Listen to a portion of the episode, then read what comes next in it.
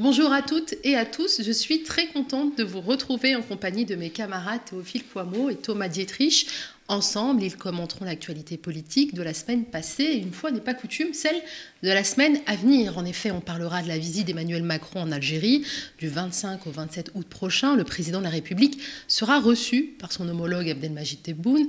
Après plusieurs mois de crise, ce déplacement doit contribuer, entre autres, à approfondir la relation bilatérale.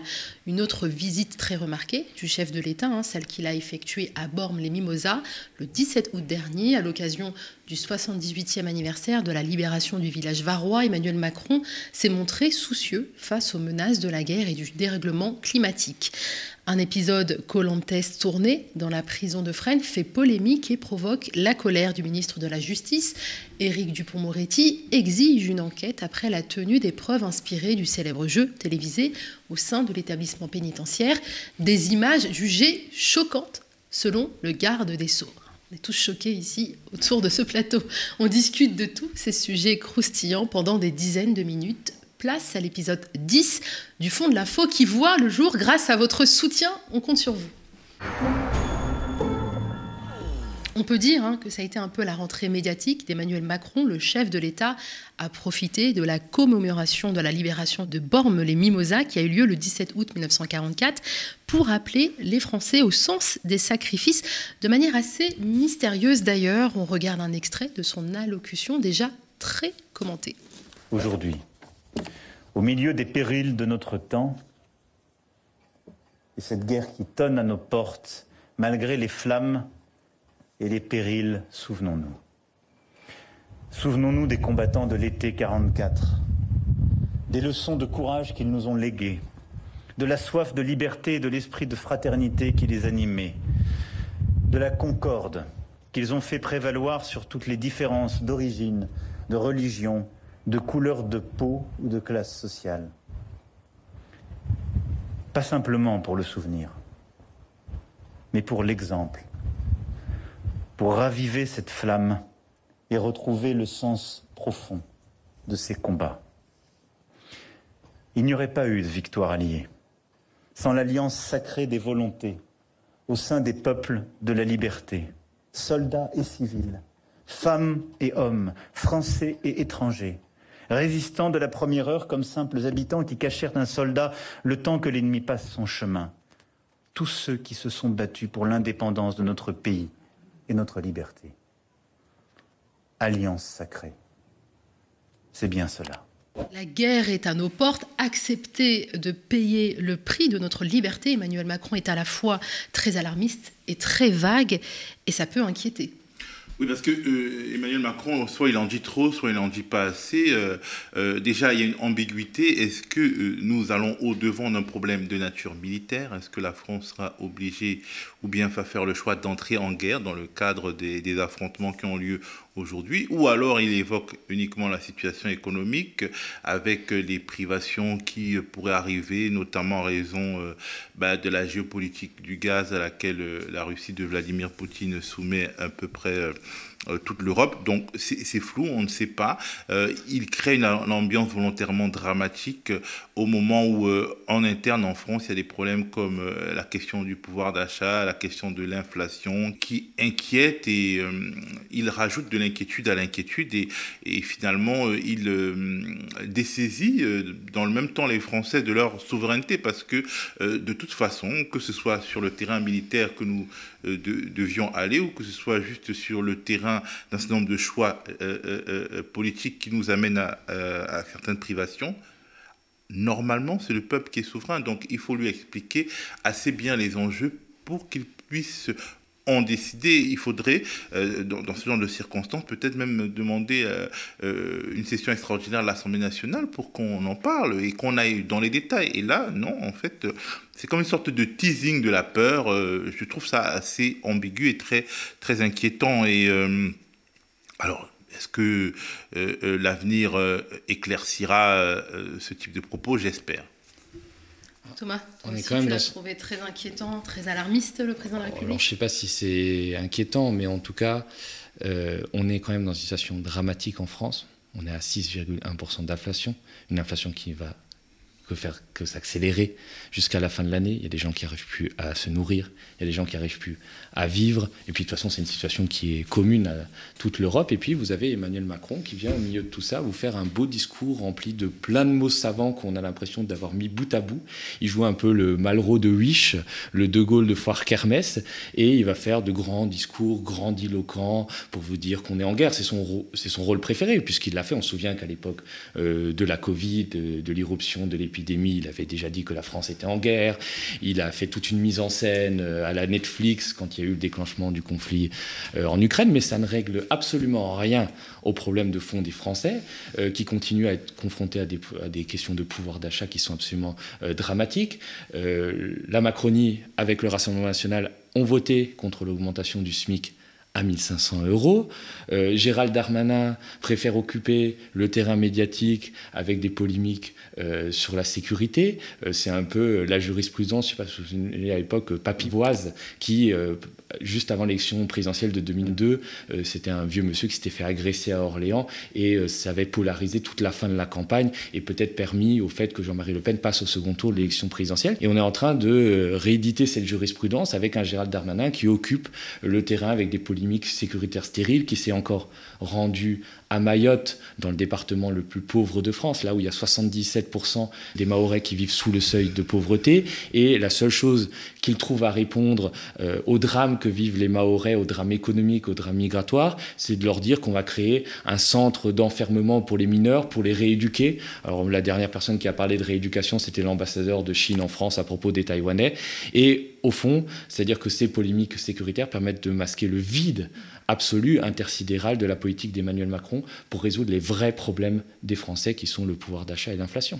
D'ailleurs, Emmanuel Macron s'est exprimé hein, le 19 août et dans un entretien publié le dimanche 22 août, euh, le ministre de l'économie Bruno Le Maire disait que nous sommes au pic de l'inflation et que l'objectif du gouvernement était de soulager les porte-monnaies des Français. Les deux déclarations semblent sinon coordonnées, du moins liées à quelques jours de la rentrée scolaire. Alors, euh, certains euh, plaisantins ont expliqué que le mot soulager euh, voulait dire dans le fond subtiliser que il était possible que le vrai désir de Bruno Le Maire soit d'arracher un peu de ce qui reste du portefeuille des Français. Mais plus sérieusement, il ne faudrait justement pas que l'écran de fumée macronien soit une manière de fermer la bouche de ceux qui se rendent bien compte à cette période de rentrée scolaire, alors qu'il faut acheter les fournitures des enfants, alors qu'il faut, euh, pendant la période de l'été, peut-être faire un peu plus à manger, puisque pour ceux qui ont leurs enfants à la cantine, il ne faudrait pas vouloir leur fermer la bouche en leur expliquant que oh, vos petits problèmes d'intendance passent derrière la grande affaire qui est la guerre et que, voilà, voilà fermez-vous, fermez, fermez, vos bouches. C'est vraiment ce, en tout cas, ce que moi j'ai entendu, parce que quelque part, effectivement, quand il est question de guerre et de paix, de liberté et d'esclavage, bah, les questions euh, du prix de la baguette euh, deviennent secondaires et euh, je pense effectivement il y a une sorte de, causalité, il y a une sorte de, lien entre les deux, les deux propos et surtout il ne faudrait pas que, euh, quelque part, l'opinion publique revienne à la question des super profits que euh, cet exécutif lui-même a refusé de taxer juste euh, il y a quelques semaines sur un certain nombre de mesures qu'ils ont refusé de prendre, notamment le blocage des prix. En réalité, toute, leur, toute leur loi pouvoir d'achat est incapable de, de faire face au tsunami d'augmentation des prix qui nous saisit. Et là, euh, du coup, euh, on utilise les grands mots, on a l'impression de refaire la guerre de, de, 1940. C'est comme si, en fait, ceux qui euh, se plaignent trop de l'augmentation des prix, ce sont des munichois. En plus, il y a vraiment la grosse incertitude de combien coûtera l'électricité et le gaz en hiver et qui va financer? C'est-à-dire, on imagine qu'il n'y aura pas une répercussion directe de toutes les, euh, euh, fluctuations des prix euh, sur nos factures. Alors, est-ce que ces fluctuations, ben, on les payera sur les factures pendant 3-4 ans qui seront plus élevées que, le rapport strict au, marché? Est-ce que finalement c'est la fiscalité qui prendra ça en charge? Donc, l'ensemble des Français, y compris ceux qui soi-disant ne payent pas d'impôts, mais qui payent beaucoup de TVA. Toutes ces questions sont évacués par ce type de communication. Mm. Et ce que je remarque, c'est que les médias mainstream suivent en général le doigt sur la couture du pantalon. dès lors qu'on parle de guerre, de paix, ben en fait, ou de relations internationales, ils suivent l'exécutif il ne discute plus euh, euh, les choix euh, d'Emmanuel Macron dans le Sahel, par exemple, le fait que la France quitte le Mali en laissant une situation pire que celle qu'elle a trouvée, nos choix sur le conflit en Ukraine. Tout ça, en général, il y a très peu de critiques dans les médias mainstream. Et finalement, transformer la problématique économique en problématique euh, militaire et géopolitique, bah, c'est tout bénef parce que bah, du coup, euh, euh, le journalisme en uniforme bah, suivra. On peut imaginer hein, que le style mélodramatique sera celui de la com gouvernementale dans la période d'incertitude que nous vivrons encore pendant un certain temps. Alors, je trouve qu'il y a quand même un paradoxe qui est assez savoureux et inquiétant, c'est que Emmanuel Macron donc, est parti à Borne-les-Mimosas célébrer euh, l'anniversaire du débarquement de Provence. Il faut quand même se souvenir que ce débarquement de Provence, qui a eu lieu le 15 août 1944, les soldats qui ont débarqué sur les plages de Provence et qui sont venus libérer la France étaient majoritairement des gens venus d'Afrique qui se sont battus euh, voilà, pour la France, euh, pour la métropole à l'époque et qui ont été bien mal récompensés. Et je trouve quand même assez osé, on va dire, pour ce gouvernement de se saisir de ce symbole qui est le, débarquement de Provence, alors qu'en fait ça fait des mois et des mois qu'il ne parle que d'expulser les étrangers, euh, euh, qu'il accorde beaucoup moins de visas euh, aux ressortissants algériens et marocains, on en parlera après, qu'il a une politique très dure vis-à-vis des migrants. donc déjà, je trouve que le symbole est un peu difficile. Et le ton mélodramatique, il a aussi un but qui est de préparer les Français aux sacrifices qui vont venir et qui vont être demandés, déjà par les réformes qui vont être imposées, euh, réforme de l'assurance chômage, la réforme des retraites, qui vont être très douloureuses et qui vont euh, mettre encore plus la tête sous l'eau à des Français qui déjà euh, sont asphyxiés. Et puis, Théophile l'a évoqué tout à l'heure, c'est-à-dire il y a la question du prix de l'électricité et du gaz. Pour l'instant, il y a un bouclier tarifaire qui a été mis en place et qui a été mis en place principalement dans le cadre de l'élection présidentielle, puisque évidemment Emmanuel Macron, pour assurer sa réélection, ne voulait pas d'un gaz ou d'une électricité qui aurait augmenté de plus de 300 ou 400 Mais c'est connaissant la politique libérale du gouvernement, c'est quelque chose qui ne va pas durer ad vitam aeternam. Dire qu'à un moment, on va lever au moins partiellement euh, ce bouclier tarifaire et il y a des milliers de Français qui vont plus pouvoir se chauffer, qui vont plus pouvoir euh, s'éclairer et donc on euh, rejoue euh, des discours aux accents mélodramatiques, avec, on a l'impression d'écouter Malraux qui, au moment du transfert des centres de Jean Moulin en Panthéon, alors qu'en fait, on est juste en train de faire de la politique et de préparer les Français aux mesures d'austérité qui vont être terribles.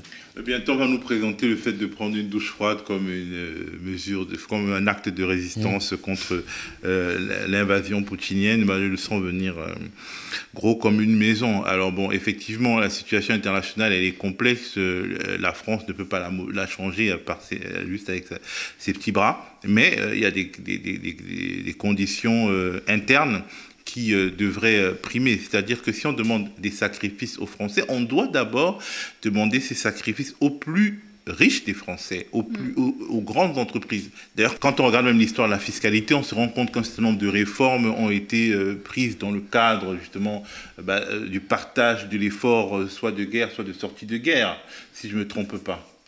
Oui, par exemple, il y avait effectivement l'impôt sur le revenu a été instauré en 1913, c'était un président du Conseil qui s'appelait Joseph Caillot, et c'était, euh, voilà, ça faisait davantage payer les plus riches en fonction de leurs revenus, et ça a été fait jusqu'à l'aube de la Première Guerre mondiale, quand on sentait que le conflit euh, avec l'Allemagne allait arriver et qu'il allait avoir besoin d'une mobilisation générale et d'une mobilisation euh, des ressources. Donc effectivement, ça s'est fait dans un contexte de guerre, de mobilisation patriotique.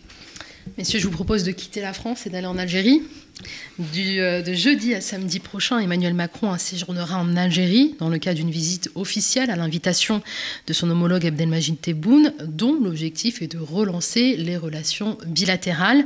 Alors dans la presse, on entend beaucoup parler des questions mémorielles, hein, de la question des visas, mais peut-être un peu moins des enjeux énergétiques et des affaires de la France-Algérie. Alors cette visite d'Emmanuel Macron, elle est très attendue en Algérie parce que déjà c'est la première qui intervient depuis 2017. On se souvient que Emmanuel Macron était parti en tant que président en décembre 2017 en Algérie, mais il était aussi venu pendant la campagne présidentielle de 2017 et il avait prononcé cette phrase qui, avait été saluée d'ailleurs par, par beaucoup de monde, qui était que la colonisation, notamment en Algérie, était un crime contre l'humanité. D'ailleurs, une déclaration qui n'avait pas été vraiment suivie des faits, puisqu'il n'y avait pas eu d'excuses officielles pour la présence française en Algérie, et notamment les atrocités qui avaient été commises pendant la guerre d'Algérie. Ça, c'est quand il était candidat. Quand il était candidat. mais quand, il, quand il est devenu président, qu'est-ce qu'il a, dit il a, il a renié, il a dit que euh, finalement l'Algérie n'existait pas euh, avant la colonisation française et que... C'est la France qui a fabriqué l'Algérie. Voilà, et que le pouvoir algérien vivait sur une rente mémorielle dont il devait se débarrasser. Et finalement, il n'y a eu aucune excuse euh, pour ce qui s'est passé pendant cette terrible guerre d'Algérie qui a fait au moins 250 000 morts parmi les, les civils euh, algériens. Donc effectivement, il y a cette question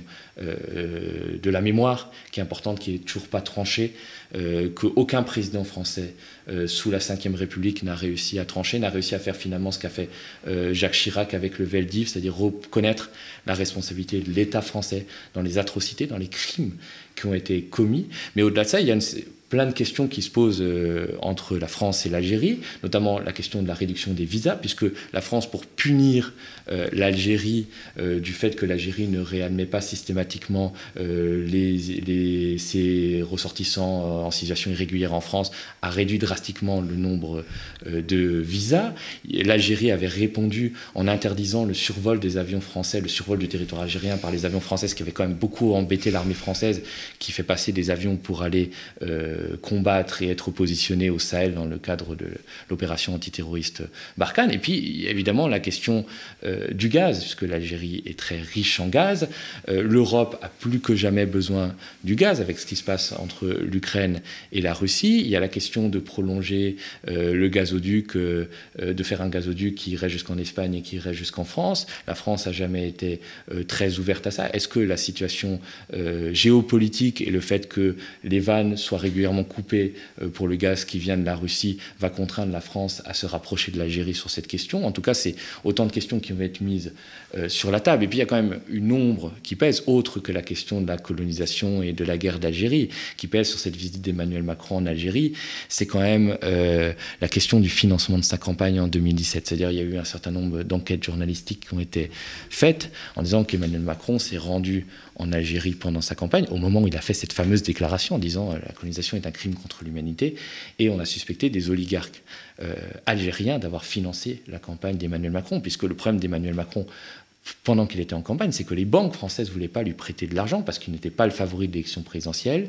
Euh, François Fillon était euh, le successeur désigné de François Hollande. Emmanuel Macron pouvait très bien s'effondrer dans le sondage et finir à moins de 5%. Donc les banques françaises étaient très frileuses à lui prêter de l'argent. Alors Emmanuel Macron a sans doute ou a peut-être fait ce que tous les candidats, ont, la quasi-totalité des candidats euh, ont fait euh, lors, dans le cas d'une élection présidentielle en France. des gros les candidats soutenus par le système. Voilà, c'est aller prendre de l'argent liquide, des belles mallettes euh, de cash dans des pays étrangers où en général les peuples sont très pauvres et les dirigeants sont très riches. Et ce qui aurait expliqué finalement cette déclaration très osée de la part d'un candidat, c'est-à-dire sur la, sur la colonisation comme crime contre l'humanité, qui avait même été critiqué à l'époque euh, par Jean-Luc Mélenchon, qui est quand même un candidat euh, plus progressiste. Et ça, ça n'a jamais été. Euh, il n'y a jamais eu d'enquête, la justice. Alors que quand même, il y a. Il y a quand même beaucoup d'argent liquide qui a circulé au début de sa campagne. Benalla est allé plusieurs fois en Algérie.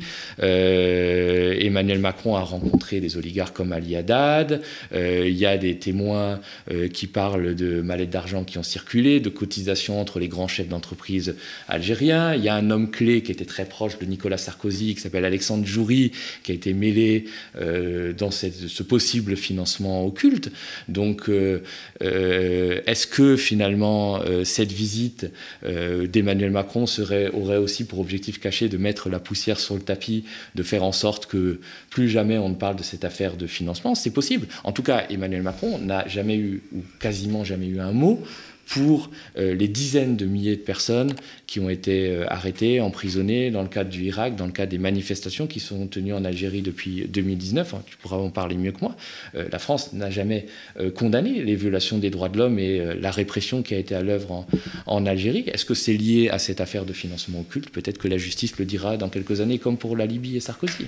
Thomas, tu as parlé de la campagne de 2017. On aurait pu aussi parler de celle de 2022. On se souvient que la grande mosquée de Paris, hein, qui est rattachée à l'Algérie, a organisé un repas de rupture du jeûne pour soutenir l'élection du chef de l'État. Attention, c'était un iftar républicain. Bien sûr, républicain et laïque.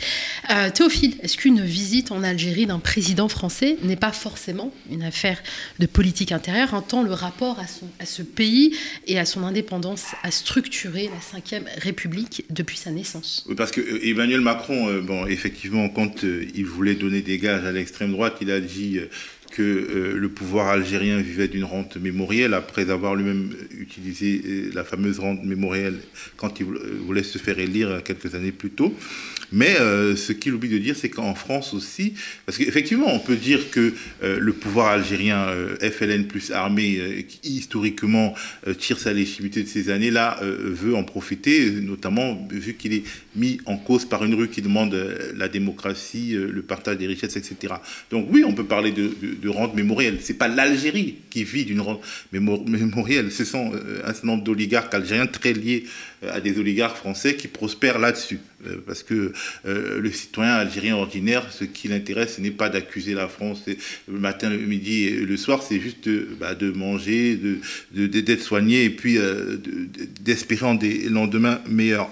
En, revanche, en France aussi, il y a une rente mémorielle sur l'Algérie, parce que finalement, quelque part, la Ve République naît avec la fin, la liquidation du contentieux algérien par De Gaulle, qui a mécontenté un certain nombre de personnes, notamment tous les pieds noirs qui aujourd'hui euh, euh, structurent une partie du vote du Rassemblement national, et euh, ce Rassemblement national qui est lui-même une sorte de d'airbag de protection du bloc bourgeois contre la gauche et le progressisme.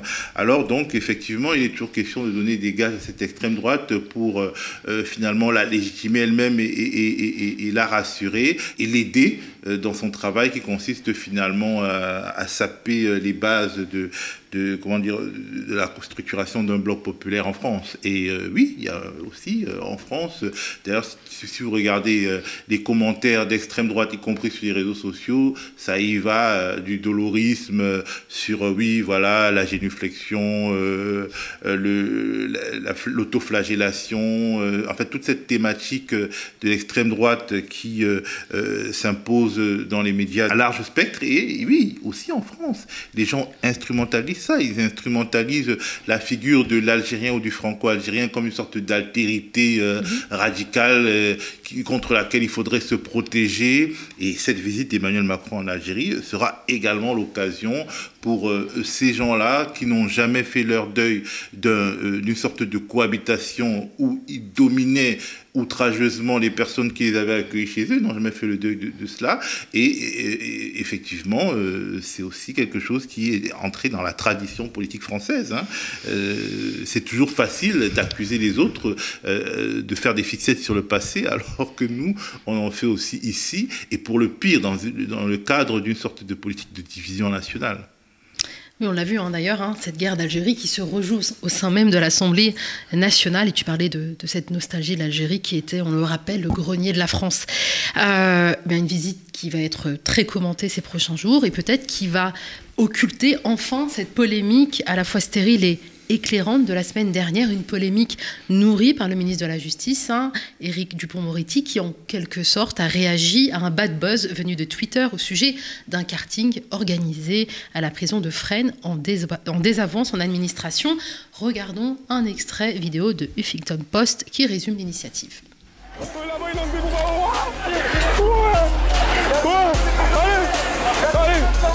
La team jaune est en tête. La team jaune est en tête. La team jaune est en tête.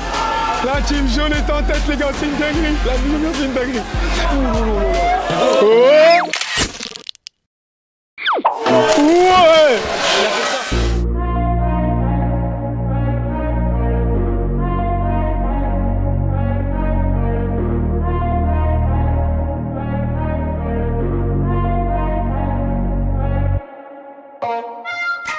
Cet épisode, nous sommes à l'intérieur de la prison de Fresnes. Et les équipes qui participent aux épreuves sont celles des surveillants de prison, celles des personnes détenues et la team Colantes.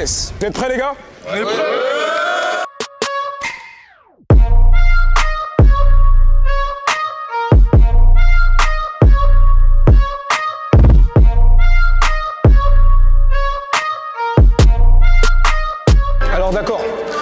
personnes qui sont là le sont pour une bonne raison. Et la voie de la réinsertion passe par le travail en prison. Mais nous avons aussi un devoir de ne pas les mettre de côté et de ne surtout pas oublier qu'ils sont des humains comme vous et comme moi. Suite à la diffusion des images de ce moment euh, à Fresnes, Éric Dupont-Moretti a tweeté en ces termes Après les images choquantes de la prison de Fresnes, j'ai immédiatement ordonné une enquête pour que toute la lumière soit faite. La lutte contre la récidive passe par la réinsertion, mais certainement pas par le karting. Et pourtant, cette initiative était connue de l'administration pénitentiaire et du cabinet du ministre.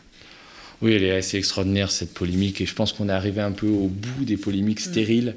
Euh, c'est-à-dire qu'un événement qui est organisé euh, avec le concours de l'administration pénitentiaire, c'est-à-dire qu'aujourd'hui, si vous voulez organiser une simple exposition de photos dans un lycée, il vous faut 1000 euh, autorisations. Alors vous imaginez bien que pour organiser un karting ou des épreuves euh, de cordes à sauter euh, au sein d'une prison comme Fresnes, je pense qu'il faut la validation de toute l'administration pénitentiaire et effectivement du cabinet du ministre. Donc le Dupont-Moretti s'insurge contre la décision qu'il a lui-même prise. Bon, tout ça est tout à fait cohérent. Mais au-delà de ça, c'est comme d'habitude, ça permet de ne pas parler du fond. C'est-à-dire qu'il y a une réalité, c'est que les populations, les prisons françaises sont surpeuplées on a 117% d'occupation. La Cour européenne des droits de l'homme a condamné la France en 2020 pour l'état indigne dans lequel se trouvent euh, ces prisons. Euh, il y a effectivement des problèmes de réinsertion, de récidive, c'est-à-dire qu'il y a 31% euh, des gens qui sont libérés, des prisonniers qui sont libérés, qui récidivent dans l'année qui suit leur libération. c'est parce qu'ils ont le droit de faire du karting en prison qu'ils récidivent. Ça doit être ça parce qu'ils ont le droit de se prendre pour des, des, des, condamnations multiples hein, de la Cour européenne des droits de l'homme, bien avant 2020. Oui, bien sûr. Et en plus, la personne qui porte ces critiques, qui relaie finalement euh, la polémique de l'extrême droite, puisque cette polémique euh, de karting est née quand même à l'extrême droite sur la fachosphère a été reprise. À son compte par Éric Dupont-Moretti, qui, faut-il le rappeler, est mis en examen pour prise illégale d'intérêt et corruption, parce que ce charmant monsieur, dans une autre vie, était avocat, a défendu plein de clients, notamment des oligarques russes à Monaco, et quand il est arrivé euh, au ministère de la Justice, il a décidé de se venger des magistrats contre lesquels il avait eu maille à partir quand il était avocat. Et donc, il a diligenté des enquêtes administratives contre des magistrats qui avaient un peu trop embêté ses clients, et notamment euh, le fameux oligarque Dimitri Ribiovlev, qui est euh, le président du club de foot de Monaco et qui est un oligarque russe connu quand même pour euh, son argent pas très propre. Et, donc, moi, je trouve quand même quand même assez scandaleux et fort de café qu'on maintienne en poste mm. un ministre de la Justice qui est quand même mis en examen, pour une affaire de corruption et de prise illégale d'intérêt et qui se permet euh, de juger euh, des délinquants qui vivent dans des conditions très dures, qui ont passé l'été, alors quoi qu'ils aient commis, quoi qu'ils aient commis, ça reste des êtres humains qui ont vécu dans la sous la canicule, mm. à 3 dans 9 mètres carrés, dans des conditions d'insalubrité, d'inconfort patente, indignes de ce que devrait être une prison dans le soi-disant pays euh, des droits de l'homme. Et on attendrait que Éric Dupont-Moretti soit aussi sévère avec, euh, par exemple, un Patrick Balkany, qui, lui, a bénéficié d'une remise de, peine et d'une libération conditionnelle, alors qu'il avait été condamné quand même à une peine très lourde pour fraude fiscale. Il avait violé à de multiples reprises euh, le port de son bracelet électronique.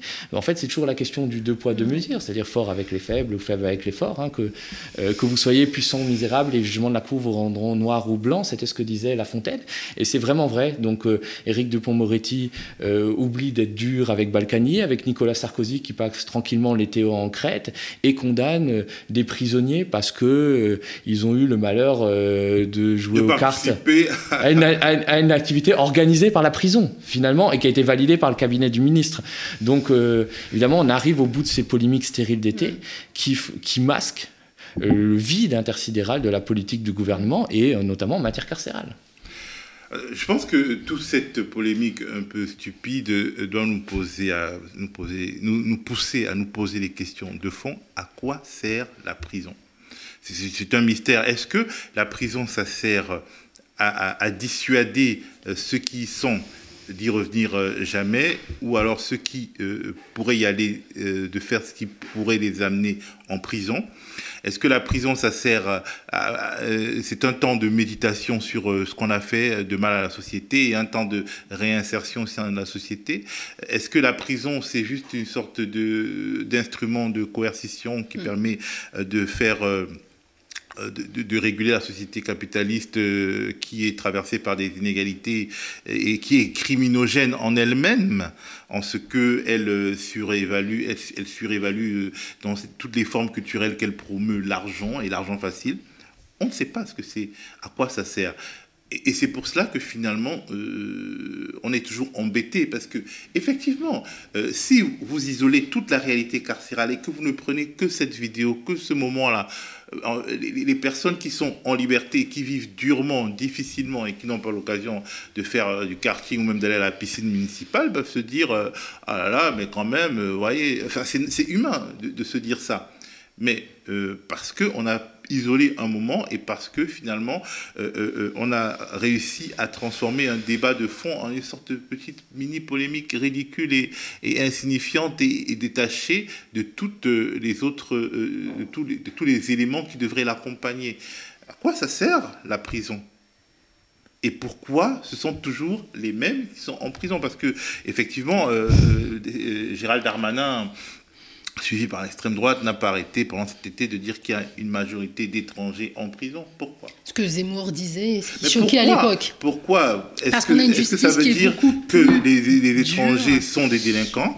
Est-ce que ça veut dire que euh, quand vous euh, avez commis un délit ou un crime et que vous avez de la famille, un avocat, euh, des ressources sociales, un boulot aussi, parce que ça compte hein, dans le fait euh, d'éviter une peine mhm. carcérale. Quand vous avez un travail et une insertion sociale, le juge vous remet souvent en liberté, en liberté peut-être en, prison avec sursis, etc qu'est-ce que ça veut dire? On peut effectivement considérer que de toute façon, oui, euh, les étrangers sont des délinquants et c'est pour ça qu'ils sont en prison.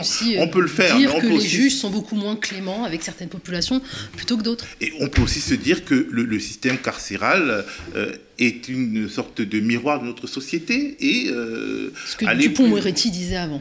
Lorsqu'il était avocat de ces délinquants. Et tout à fait. Et Dupont, il y a plein de grands philosophes qui ont écrit sur l'enfermement, Beccaria, Foucault, Dostoïevski, qui avait été au bagne, avait écrit des pages sublimes sur la, justice et l'injustice. Est-ce que la prison pouvait détruire un homme Mais le gouvernement, et notamment Éric Dupont-Moretti, préfère lire visiblement le programme du Front National et se le le faire leur, finalement, puisqu'ils reprennent petit à petit à leur compte mm. toutes les thèses du Front National, ce qui montre bien qu'il y a une sorte d'entrisme. À l'époque, on parlait de l'entrisme des trotskistes au Parti Socialiste, mais là, il y a une vraie entrisme idéologique euh, des idées d'extrême droite dans la Macronie. Mm. Et c'est vraiment quelque chose qui est frappant depuis le début de ce quinquennat. On a élu Emmanuel Macron sur euh, l'illusion d'un barrage contre Marine Le Pen, et au-delà de ça, on a l'impression que la Macronie ouvre une autoroute aux idées d'extrême droite et au racisme le plus trash.